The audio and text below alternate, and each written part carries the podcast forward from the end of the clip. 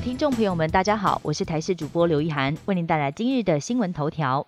台九线苏花公路一百五十九公里处边坡，在昨天晚上十一点五十五分发生坍方事件，压垮明隧道大约二十五公尺，双向交通因此中断。预估到了一月十五号下午三点才能抢通。公路总局呼吁南下往花莲的民众改走国道五号，接西部国道到屏东衔接南回公路，往宜兰改走南回公路到西部北上。另外也可以选择搭台铁，台铁会规划加开宜花区间车。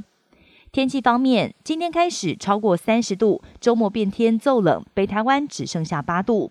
从今天开始，一连三天天气回暖，各地晴朗，白天会有点热，早晚偏凉。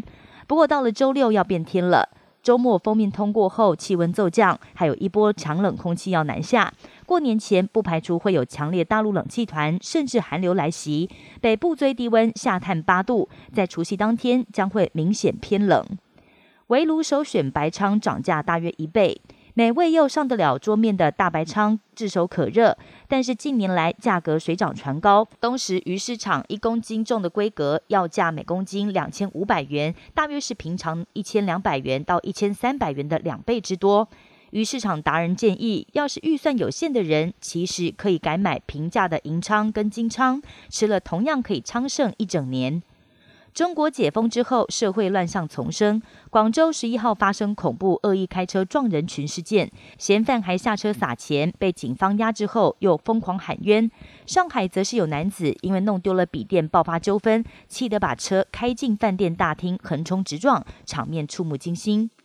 乌俄战争陷入焦灼，俄罗斯国防部宣布撤换前线指挥官，由参谋总长来接任，而原本的指挥官则改为副手。另外，乌俄双方都坦言，索莱达战役是一场血战。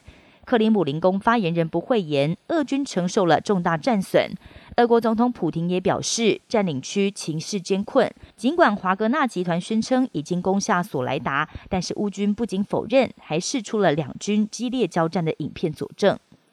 地球环保传出好消息，世界气象组织的研究表示，地球臭氧层正在逐渐恢复中。要是可以持续下去，有希望在四十三年之内可以复原。这将有助于减缓气候变迁，也可以降低人类罹患皮肤癌还有白内障等疾病的风险。